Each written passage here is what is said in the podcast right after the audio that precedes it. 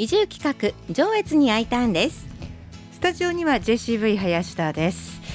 今日はですねスタジオに長野大学で講師を務めの藤本正弘先生にお越しいただいています。どうからありがとうございます。藤本です。よろしくお願いいたします。こちらこそよろしくお願いします、はい、早速ですが先生今日は国勢調査から見た上越地域の人口移動状況について、まずご紹介いただけるとのことで、はい、はい、えっと先日ですねちょうど、あの1あの一月ぐらい前にあの国勢調査でですね人口移動調査の結果っていうのが出たんですよ。はい、で2020年の数字がちょうどあのあの新しく出ましたんで、はい、今回その数字をもとにですね上越地域のあの、まあ、あの移住とかあのその人口がどうなっているかということをあのお話したいと思います。はいお願いいたします。はい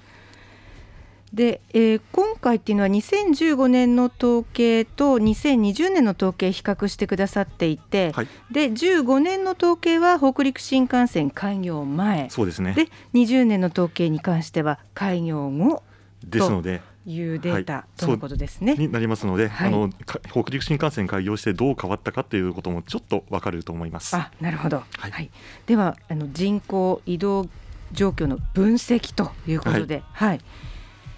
まずですね上越市のお話になりますが、はい、まずこの、今回のその分析について、はい、はい、でえっと上越市はですねあのその新幹線の開業前開開業後でそんなに大きくは変わってないんですけれども、はい、えっとまあ以前からですねあのその就職とかで、はい、あの進学の機会でのですね転出がとても目立っているという、はい、あの状況があのありました。はい、でこれはあのやっぱり新幹線が開通しても同じような状況です。はあ、そうなんですよね。はい、うん他に、はい、そうですねあと、はい、あとその新幹線があの開業した後で35歳から44歳ぐらいの働き盛りの層が若干転出が減ってます。ということは少しあの上越に残ってくれてる人が増えてるのかなという感じもしますね。あそうなんですね。はい。えー、で、えー、この上越市についてのポイントっていうのはいかがでしょうね？はい。はい、えーと、これあの県特に転出転入の先をですね、はい、県内当てか県外当てかってあの分類してみるとちょっと面白い結果が出たんですけども、あの上越市の場合はあのそのえっと、進学やあの就職のタイミングでの転出の時に、県外当てが圧倒的に多いんです。県外に？県外に出てしまうと。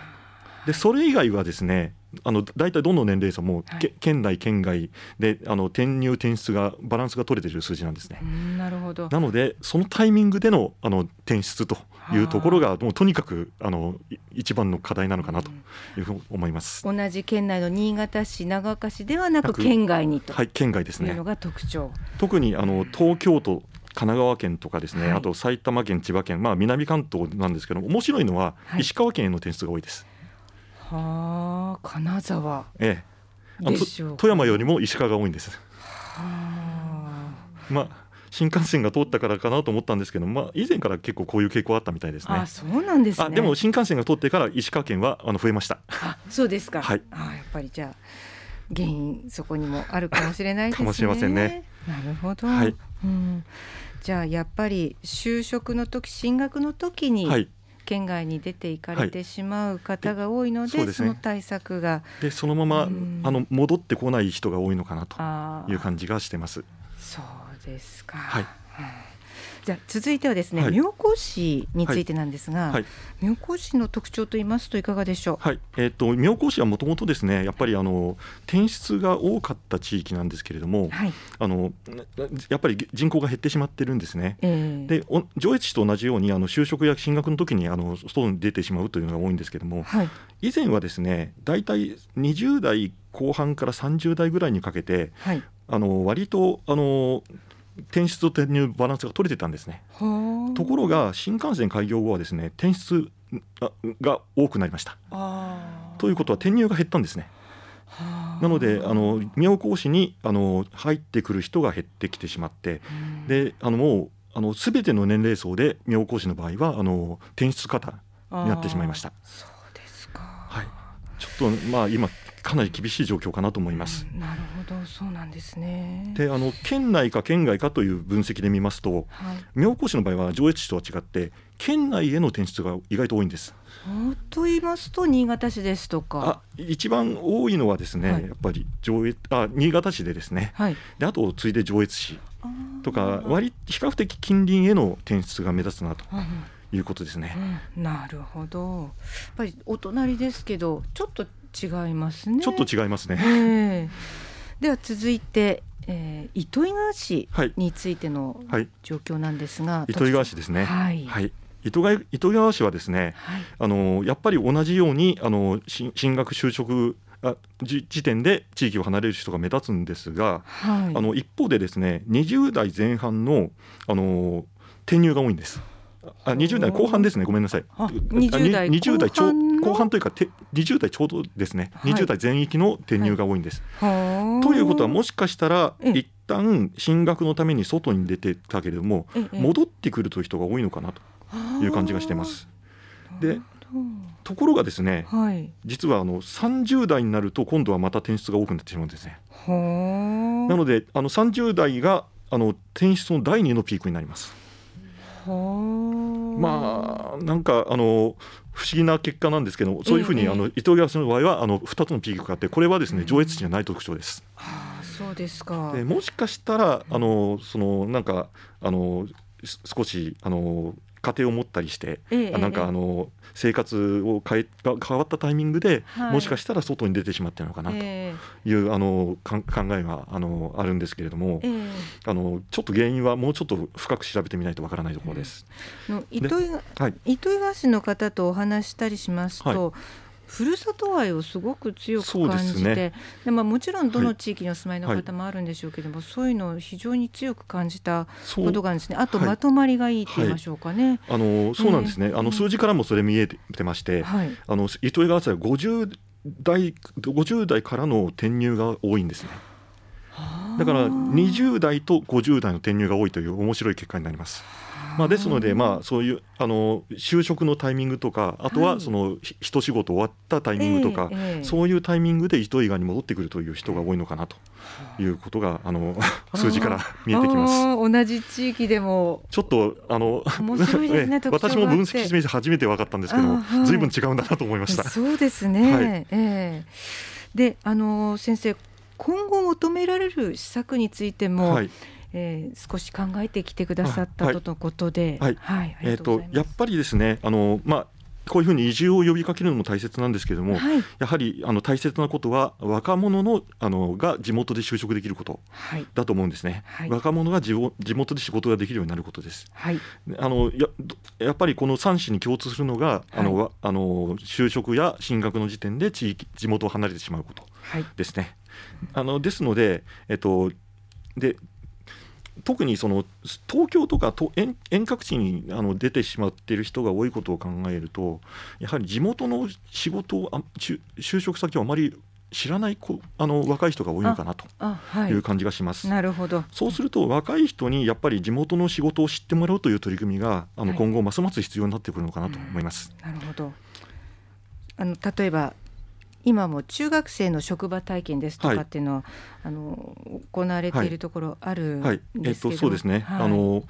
香川県の東香川市というところではですね、はい、あの中学生向けにですね大々的にあの地元のしあの会社を知ってもらうためのイベントとかを開いてます、うん、今までは高校生ターゲットが多かったんですけど最近はじゃ、そういうふうにあの少しずつですね中学生ターゲットというのが増えてきています。はあ、そうなんですか。はい、あの上越市内ではですねほんの一部の企業さんで中学生対象にそういった導入の,、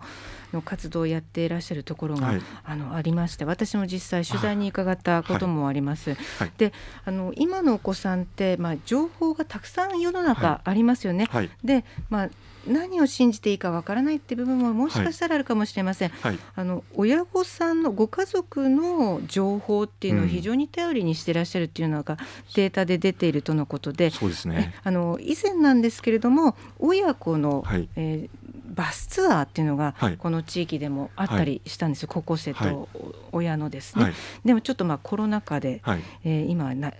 ってないと、はい、でただあの三条市では大学生対象とした、はい、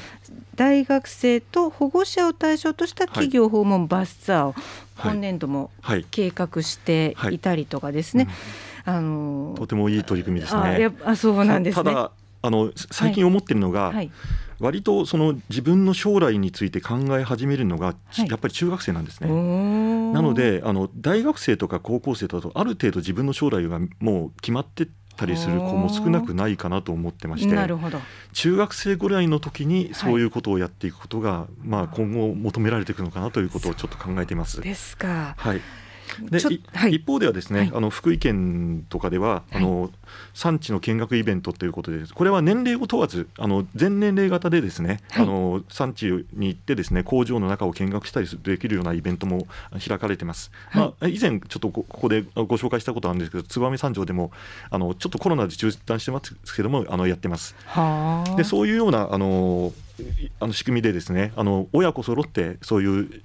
あの職場とかを見に行って将来のあの就職先とかそういうあの将来の仕事とかに役立ててもらえたりするような地域になるとあのもしかしたら人が戻ってくる地域になってくれるのかなと思います。なるほど、はい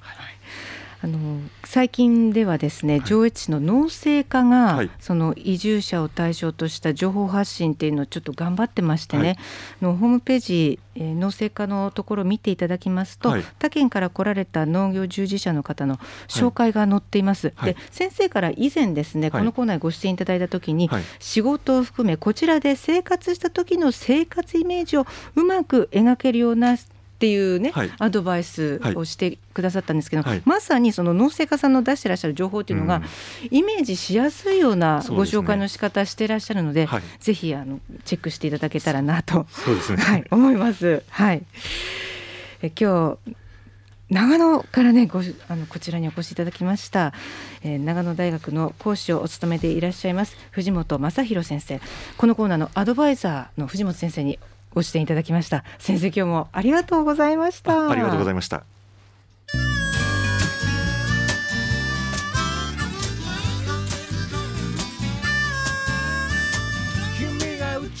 このコーナーは近日中にポッドキャストと Spotify に配信します。FM 上越のホームページ上越に I ターンのバナーからパソコンスマホでいつでもどこからでもお聞きいただけます次回のこの時間は上越市自治地域振興課の方にお話を伺います。上越に I ターンでした。今日のこの時間は3月30日の再放送でお送りしました。上越に I ターンでした。